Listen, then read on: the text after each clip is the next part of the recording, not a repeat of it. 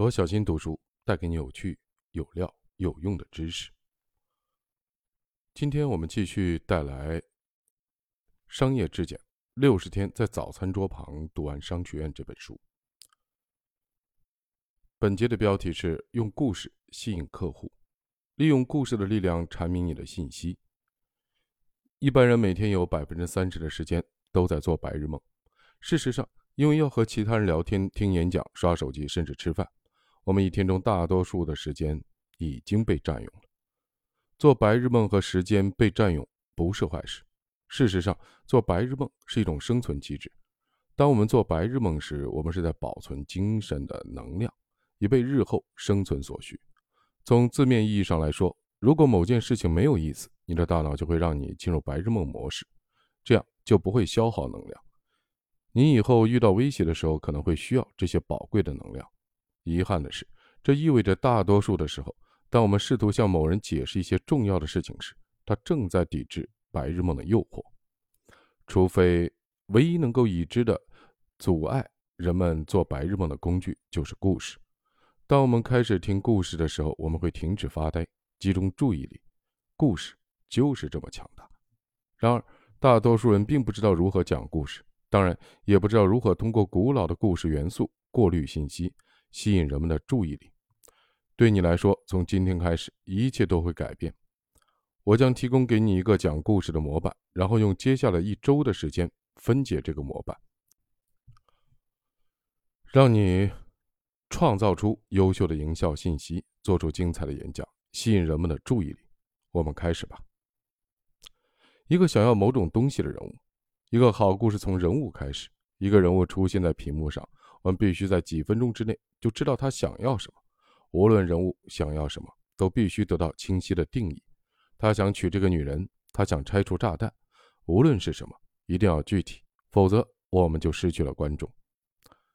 第二，人物遇到了问题。接下来，我们不能让人物得到他们想要的东西，否则故事就没意思了。我们必须定义人物面临的问题，问题是关键。如果我们不能定义问题，人们就会失去兴趣。第三，人物遇到向导。接下来，我们的主人公会遇到另一个人物，这个人物是向导。他遇到过与英雄同样的问题，并克服了困难。接下来，向导要帮助英雄克服困难，赢得胜利。接着，向导给主人公提供了一套方案，然后向导给主人公提供了一套可以解决问题的方案。通常情况下，这套方案包括一系列的步骤，定义了人物赢得胜利的旅程。接着。向导召唤主人公采取行动。制定好方案以后，向导召唤主人公采取行动，但必须采取行动解决问题，战胜困难。如果没有向导的敦促，主人公是不会采取行动的。接着定义成功的收益。主人公采取行动之后必须有收益，否则故事就会变得无聊。如果主人公赢得了胜利，生活将会是什么样的？他会娶这个女孩吗？他能拯救村庄吗？讲故事的人必须描绘出一幅景象：如果一切走上正轨，生活将会是什么样的？接着还要定义失败的损害，让观众知道，如果主人公没有赢得胜利，他的生活将会是什么样的？主人公会孤独终老吗？村子里会有人失去生命吗？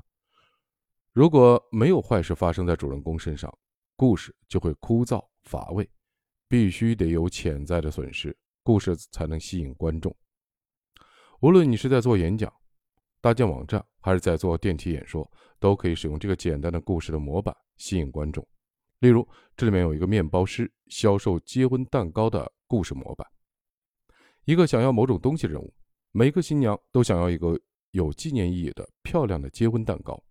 人物遇到问题，问题是大多数人结婚蛋糕都很难吃，给客人留下糟糕的印象。人物遇到向导。在第八街的面包店，我们厌倦了难吃的结婚蛋糕，并开发了一套工艺，让华丽的结婚蛋糕可以很美味。接着，向导给主人公一套方案：与我们合作只需预约，到店品尝并预定配送时间。接着，向导召唤主人公采取行动：今天就预约。定义成功的收益。如果你订购了我们的蛋糕，漂亮蛋糕会让你的客人惊叹，并且回味无穷。定义失败的损害，不要让难吃的蛋糕影响心情。今天就预约吧。这就是推销文案，这套语言可以用在演讲、营销网站、电子邮件和视频中。当你知道了如何讲故事的时候，你就能够阐明任何信息，让人们都听你讲话。在接下来的几天，我们将逐一分析故事的这些元素，帮助你把信息表达的越来越清晰。无论你在从事什么项目，以一种什么样吸引人的方式谈论它，它都将帮你吸引到需要的资源，使项目获得成功。今天的提示是：了解如何用故事的元素过滤你的营销信息，以吸引观众。好，下次再见。